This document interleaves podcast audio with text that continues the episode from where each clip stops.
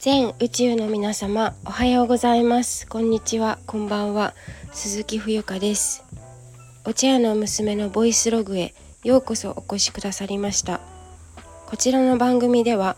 寮生活10年オーストラリア1年留学タイ6ヶ月インターンシップ留学会社勤め6年半国内バックパッカー3ヶ月3週間クレイセラピストとして2022年1月独立し起業2年目の私が日々の気づきをお話ししております。え本日は2023年7月19日水曜日の時刻は午前10時2分です。はいおはようございます。えっと実はですねこれからお茶の稽古に、えー、出かける予定であの駅に向かって歩いていたらメールが来ていて数分前に。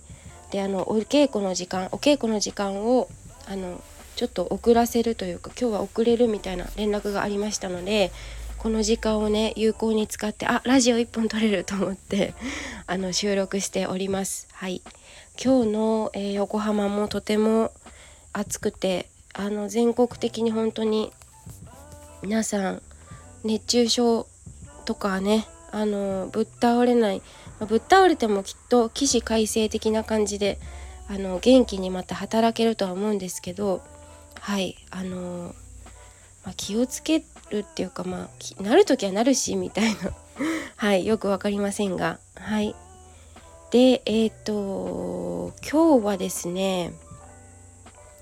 あのそうえっ、と題目通りなんですがえー、1年間お世話になったアルバイト卒業しましたっていうお話をいたします。はい。まあそう今日それで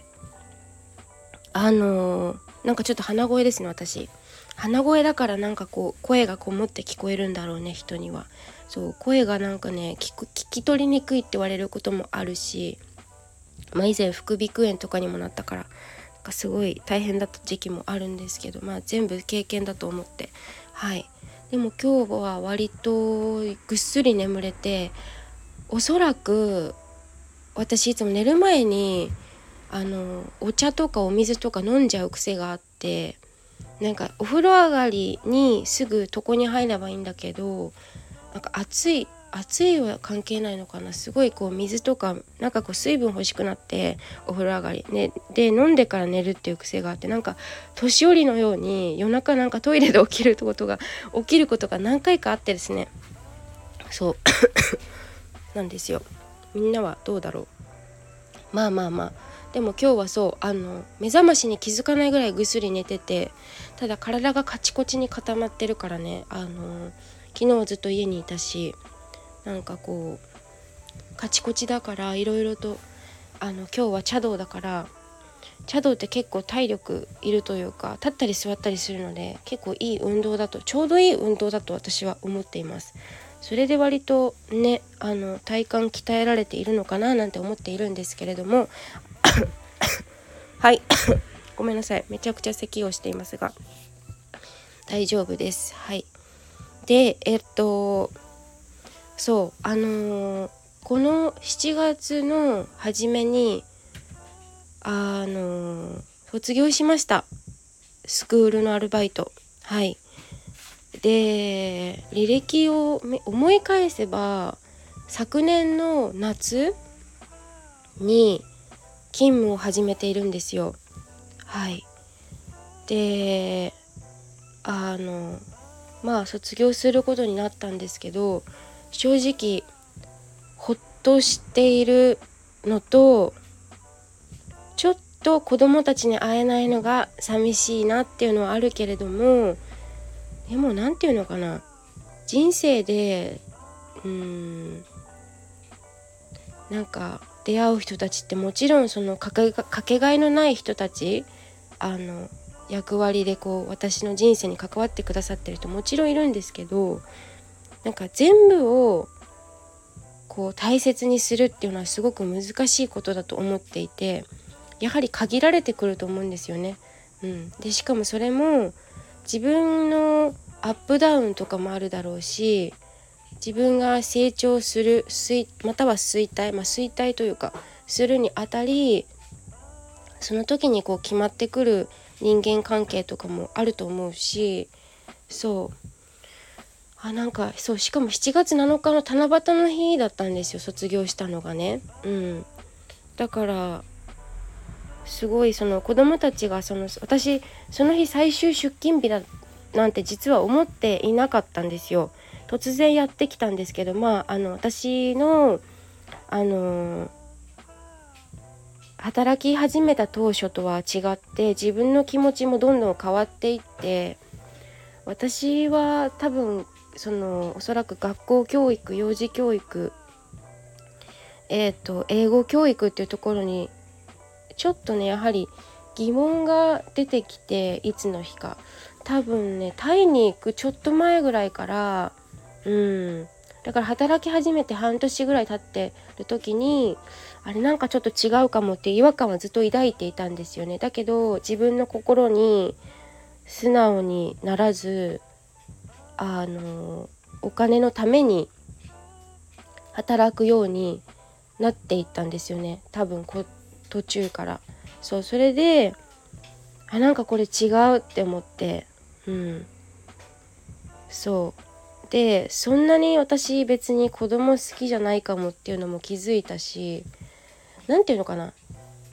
とにかくうんその学校っていうシステムの中に子どもたちをなんかこう詰め込んで詰め込むという言い方もちょっとなんか物扱いみたいで恐れ多いというかあまり使いたくないんですけどでその毎日同じようなことをしているわけですよね。もちろん自分があのイニシアティブを取ってこうしようよとかこういうのどうとか提案すればいいんだけどなんかそこまでやる気力とかエネルギーも当時宿っていなかったんですよね私の中で。でなんかこう改めてまあちょこちょこねあのこのスタンド FM ポッドキャストでもお話ししていたことなんですけどなんかそのやはりどこまで行っても言語って母国語がすごく一番大事だと思うしその2歳から6歳の子を私は見ていたんですけどうんなんか2歳から6歳を見ていたんですがその親の結局エゴだなって思うんですよね。うん、その英語を学ばせたいっていうのは子供が言ったのかもしれない中には。でもそれはそれはそれはそれでいいと思うけれどもうーんなんかそして親が働いている間に知らない人たちがいるそういう学校に子どもたちを一つの部屋にこう入れてなんかそこで1日8時間とかかな9時から5時6時ぐらいまで長い子はあのそこでこうお世話になるというかまあそこに滞在するっていうのはちょっと無理があるしここで彼らは何を学ぶんだろうまあもちろんねそういう、うん、嫌な思いとか嬉しい思いとかももちろんすると思うんですけどなんか私はそこにちょっと同意できなかった同意、うん、できないなと思ったし、うん、私だったらちょっとハッピーじゃないなってあの思ったんですよね。そうでうんなんか私はきっとここで働く人材じゃないというかもちろんねすごくそのスクール自体は人そこで働く人たちは結構皆さんお友達同士だったりとかこういう関係があってつながっていてそういう意味ではこう近しいというか何て言うんだっけそういうのって。えーと、飾らないうんまあそういう輪の中で縁縁というかまあそういうつながりがあったので私の友達なんかもあの何人か紹介させていただいたりとかしたんですけどあの紹介した私はもう退職するという 形にあのねなりましたけれども本当にその改めて別れは突然やってくるなとも思うしうーんなんか本当にその自分の心に嘘ついてるなっていうのもあの途中で感じながらもお金のために生活するにはお金が必要だっていうこともなんか自分の体験の中ですごくあったからあ私子供のためじゃなくてお金のために働いてんのかなとかいろいろ頭をよぎったんですよね。もちろんその子供から学ぶことってものすごく大人よりもあったりとかして、まあ、比べることはできないんですけどうん。だから何て言うかなそういううん。まあいろんなことに見切りをつけたというか見切りをつけたっていうんかな。なんかその一回区切りを設けましてであのね7月本当にお世話になったスクールを、まあ、通勤も2回電車乗り換えたりまあ当時車も持ってたしさなんか車で通勤してて結構1時間ぐらい前にあの出勤時間のね出ないとあのなかなかつかないような道のりだったりとかして結構はいいろいろまあ頑張ったんじゃないかなと思います。うん、でそうですねなんかそのそうだねあと私すごくそのざっくばらんな人間なのでこうあの学校っていろいろ就業規則がありますね。で私はなんかこういろいろとこういう発信することが一つなりわいであるので、まあ、ででもそれでもそのスクールで働くってなるとそこの顔だからそこのスタッフとして働くべき働くことだからその就業規則っていうのもあの例えば SNS で過度に発信をしないとかですね。そう。っていうのも良くなかった。まあ、私がそのスクールでねあの撮った写真なんかを引用勝手にねさせてもらって載っけていたっていうのもあってそれがねあのダメですっていうことでそれもあったし自分が全部いけないんですけどそうだからそこからもいろいろね就業規則を守らなきゃいけないしそのスタッフとしてのあるべき姿っていうのもあるだろうしあとはそう写真もそうだしあとあの親御さんと先生方のこの線引きがちゃんとあるですって。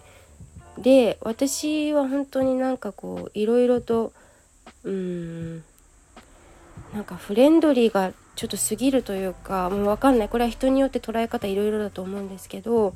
あの親御さんとの連絡先の交換とかは NG なわけですよ。で私からは特にあの教えますとかは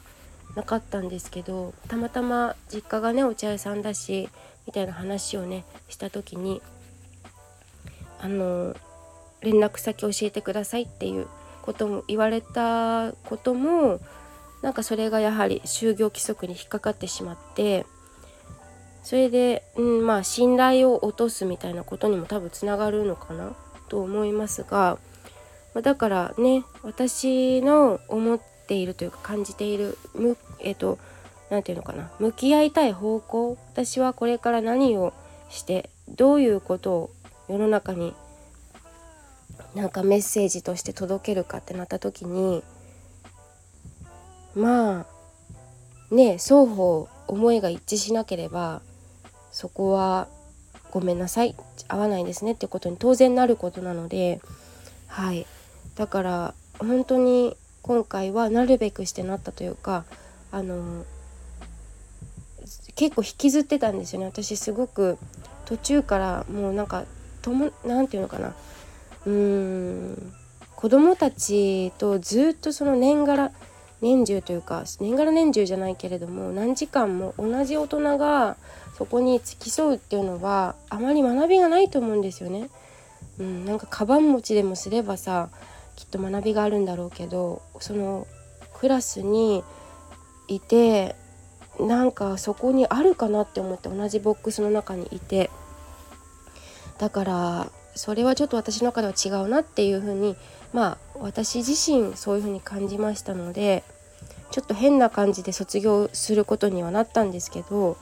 まあ一つのフェーズが終わって私もちょっとすっきりしているというか。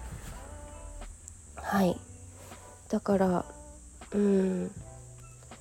本当に率直に、うん、最初は思わなかったんですけどね。やはりあのその子供がね。そう最初は子供にと子供から学べることも多いし英語でどんなことを学べるんだろうっていういろいろとあのー、思ったことがあったからすごいいろいろ面白かったんですけどだんだんだんだんあの、何時間も一緒にこういるっていうことは結構苦痛になりましてだから本当にお母さんお父さんとか大変なんだろうなって思います。うん、なんかこう地域でねそれこそやはり私は学校とかっていうよりも本当にこういろんな人に日々触れ合う、うん、みたいなのが一番理想的だなと思ってなんかこうで何て言うかな英語のそういうあのテキストとかあの英検の勉強とかもやってるんだけど私は英語の勉強英検とかそういうのはすごい意味ないと思ってる人間なのであのあそういう教育かとか思ったりもしたしはい。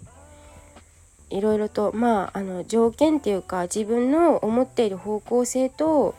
スクール側がこういうふうにやっていきたいっていう思いのこう相違があったというかはい。で、えー、今回卒業することになりましたので、えー、今後はねまた違った形でなどうしようかなと思っています。はい。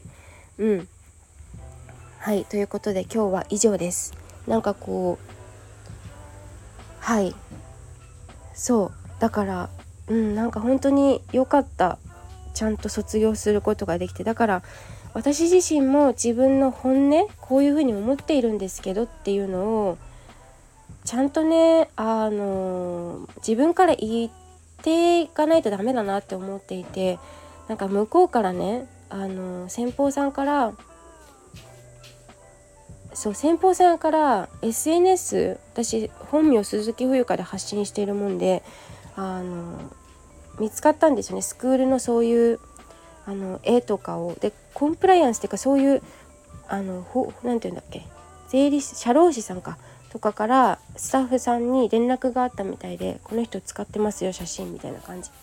でいろいろ言われてしまってスタッフさんもあの本当にお手数おかけしました、うん、ということになってはい。ご迷惑と迷惑というかもうめちゃくちゃ時間割いて咲か咲かされてしまったと思うのではい。あのうん。だから良くなかったなと思っています。はい。うん。ね。うん。だからいろいろ自分のねあ自分ってこういう人間なんだじゃないけど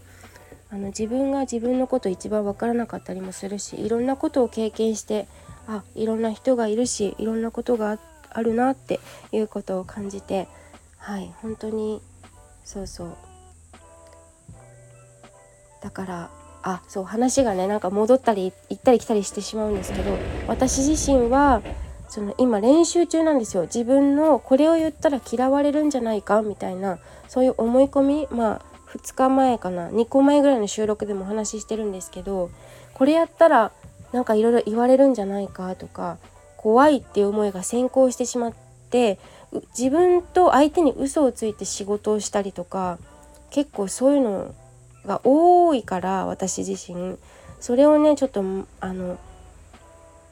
やりたくないというかもうダメだと思ったらちゃんと相手に伝えないといけないなっていうのを今はい特訓特訓というか練習中ですというはいことでございます。ということであのアルバイト無事に終了しまして次のステップに行きたいと思いますので皆さんいつもはい聞いてくださってありがとうございます。はいでは以上です。